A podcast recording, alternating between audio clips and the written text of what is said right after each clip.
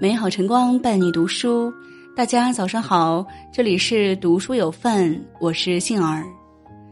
今天来分享的是，辽宁一位教育局长四分钟演讲火了。父母的终极使命是培养出怎样的孩子？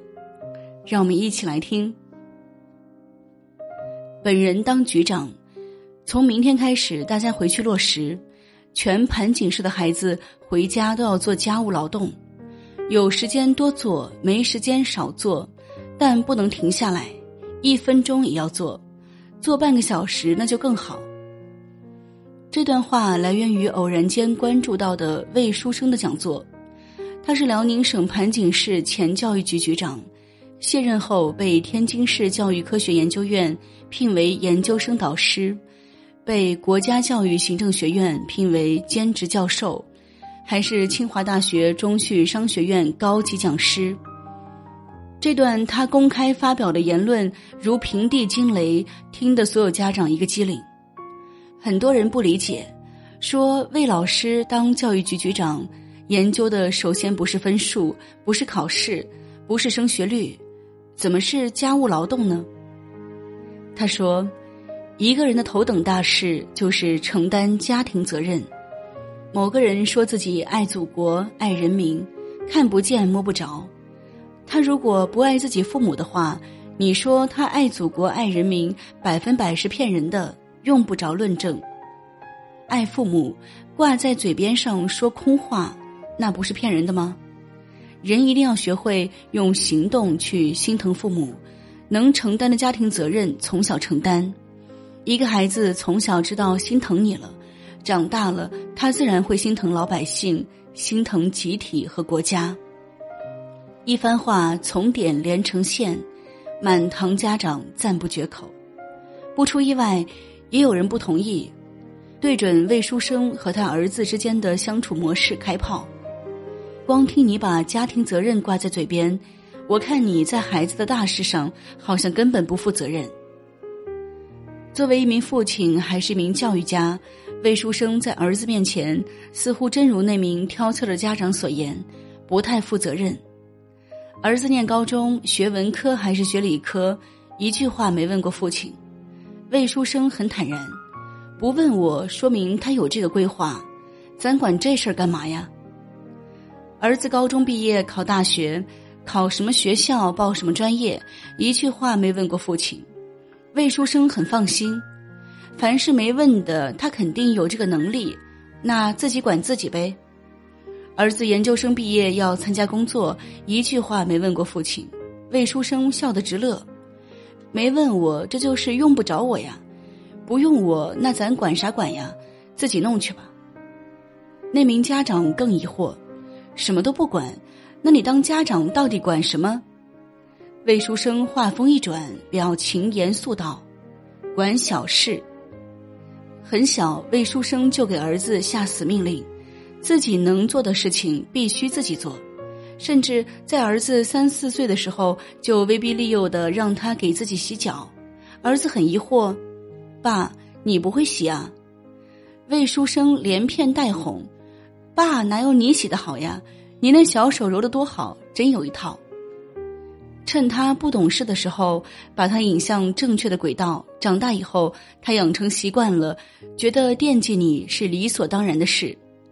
他和儿子出门，如果只有一个包，那一定是儿子抢着背；两个包，儿子就一手挎一个。有一次仨包，魏书生想着这回儿子肯定是拿不了了，便打算自己背。结果儿子抢过去背起一个。左右手各拎一个，大步流星的在前面走，显示自己长大了，成熟了。魏书生说：“既然孩子都觉得自己成熟了，咱一个当家长的干什么呀？非得抢过来替他背吗？”我就在后面空着手，欣赏他的成熟，也是品尝自己的教育成果。说实话，我被魏老师这句“欣赏他的成熟”感动到了。三毛曾说：“人活着是件美好的事情，不在于风景多美多壮观，而是在于遇见了谁，被温暖了一下，然后希望有一天自己也成为一个小太阳，去温暖别人。仔细想想，父母子女的关系也是如此。可中国父母最大的失败，就是从小就剥夺孩子走向成熟的权利，然后自己付出全部，养出的却是一匹匹白眼狼。还记得我之前写的武汉地铁站狂踹母亲六脚的小女孩吗？母亲在前面拖着两个行李箱，背着两个包，还提着两个大袋子，却被身后双手插兜、悠哉悠哉的十多岁女儿推搡脚踹，大声辱骂。女儿趾高气扬，母亲畏畏缩缩，打不还手，骂不还口。旁观者看不下去，威胁小姑娘：“再打就报警。”一直躲闪的母亲却站出来拦着，安慰发脾气的女儿：“没事儿了，没事儿了，别生气。”还有位妈妈，为了劝任性的儿子去上学，扑通一下面对着儿子直直的跪了下去，而他儿子翘着二郎腿靠在椅子上悠哉的玩手机。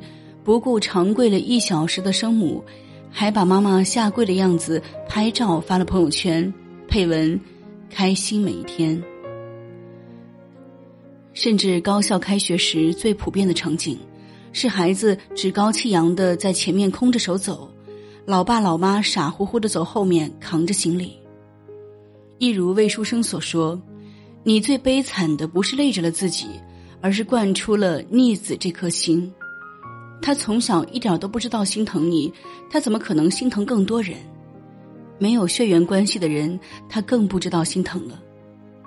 最后，你的孩子一辈子都不会有幸福感，因为人的幸福感更多的是在心疼别人、关心别人、为别人做事中产生的。被惯着的孩子心里只装着自己，这是人活着最大的悲哀。四分钟的视频内容，魏教授如是总结：大家千万别小看做家务劳动这件事情。全中国的学生如果都天天做家务，都知道心疼父母，你试试看，社会风气不一样。老师们，特别是从小知道心疼父母、承担家庭责任的孩子，你想让他学习不努力，都是不可能的事情。这是规律，这是问题的根。教育的最终目的不是培养出一座孤岛，别让那些毫无保留的给予架空了孩子的心。其实，在看了魏教授的视频后，我一直在想，父母的终极使命是培养出怎样的孩子？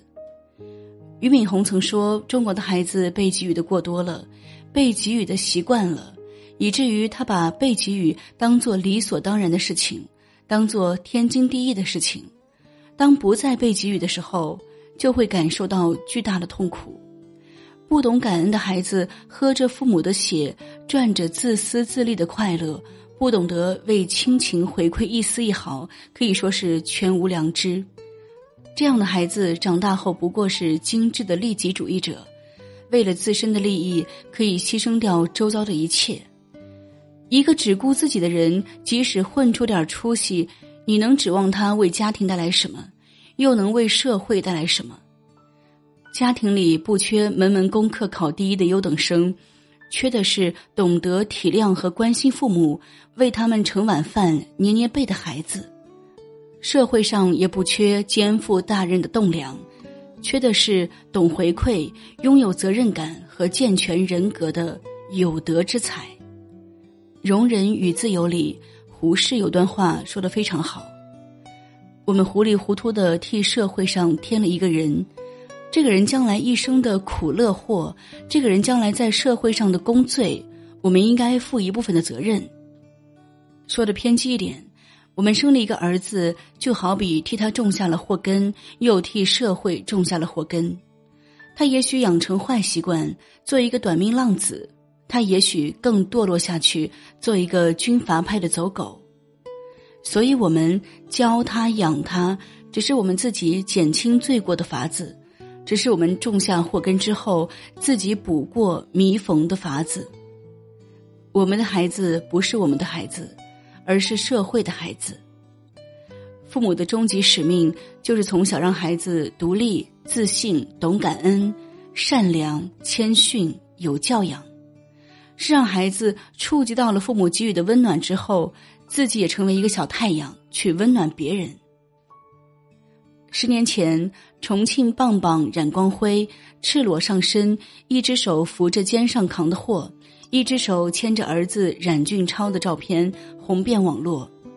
人们被他肩上扛着家庭，手中牵着未来的坚韧所感染。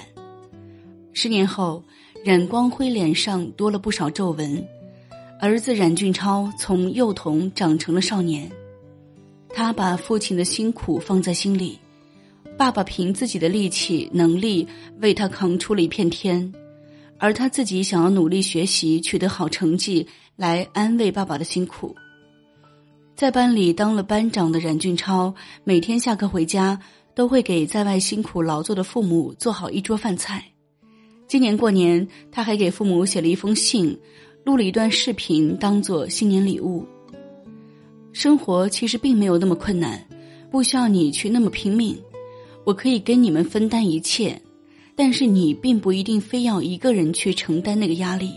我可以跟你一起，爸爸，我非常感谢你用扛货扛来的钱养育了我十四年。我现在很想对你说一句，爸爸，我爱你。美国心理学家威廉·詹姆士说：“播下一个行动，收获一种习惯；播下一种习惯，收获一种性格。”播下一种性格，收获一种命运。所有的互动都是双向的。你给孩子最好的宠爱，就是教他学会做人。知恩感恩，不忘根，不忘本。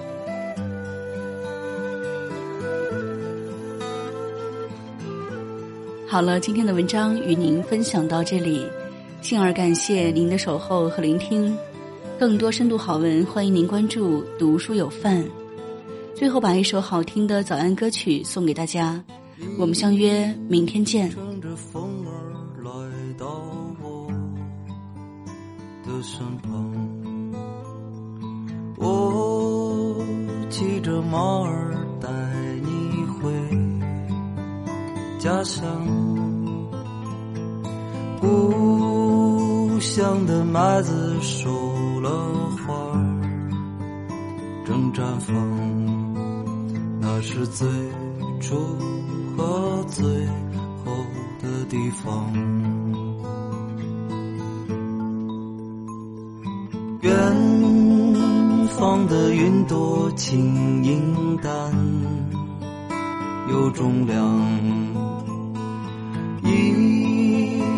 异乡的冷雨落在你的。肩膀，挥一挥衣袖，告别了那过往，那是最美和最初的地方。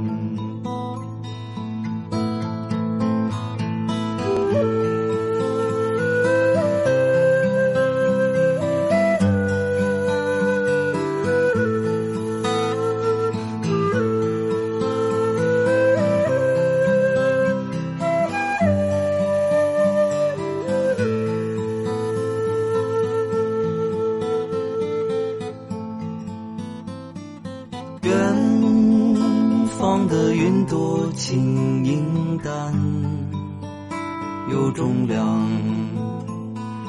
异乡的冷雨落在你的肩膀，挥一挥衣袖，告别了那过往，那是最美和最。初的地方。